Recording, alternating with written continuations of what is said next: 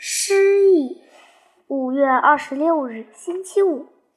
恩利克，你现在开始理解学校生活是充满着诗情画意的，但现在你是从内部来观察学校的。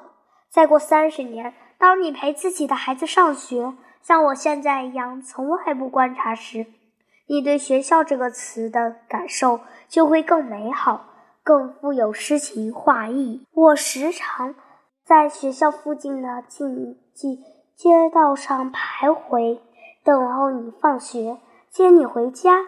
我把耳朵贴在一层紧闭的百叶窗上，听到一个女老师说：“喂，亲，是这样写的吗？这怎么行？我的孩子，你父亲见了会说些什么呢？”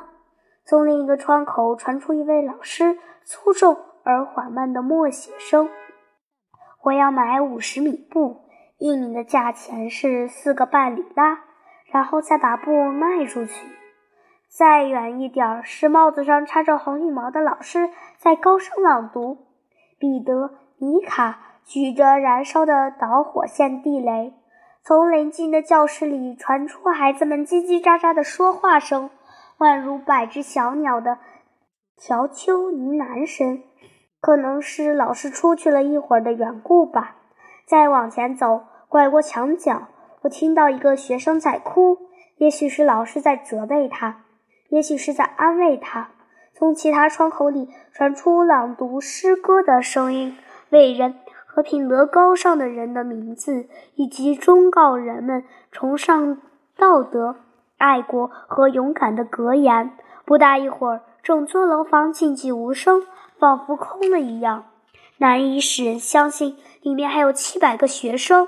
有时，突如其来的会传出一阵欢声笑语，也许是老师心情好，说了什么笑话吧。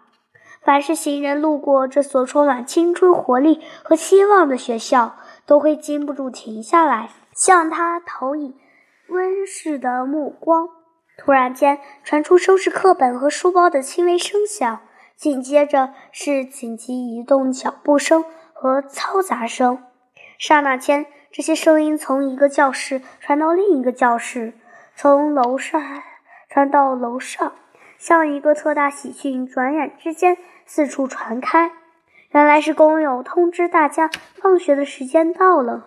听到这个声音。一群群男人、女人、姑娘和小伙子都争先恐后地拥挤到门口，等候自己的孩子、弟弟妹妹或孙子。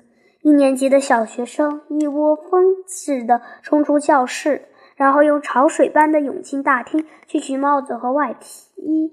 一股喧嚣的声浪和咿呀咿呀的说话声交织在一起，搅得四周乱哄哄的，嚷成一片。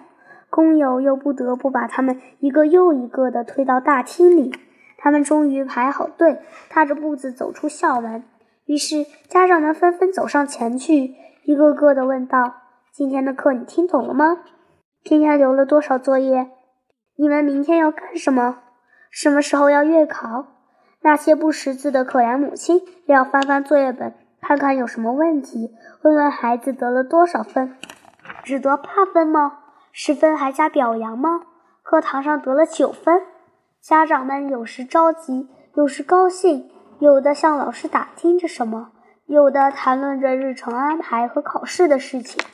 这一切都是多么美好和伟大啊！学校为这个世界提供了多么广阔的前途啊！你的父亲。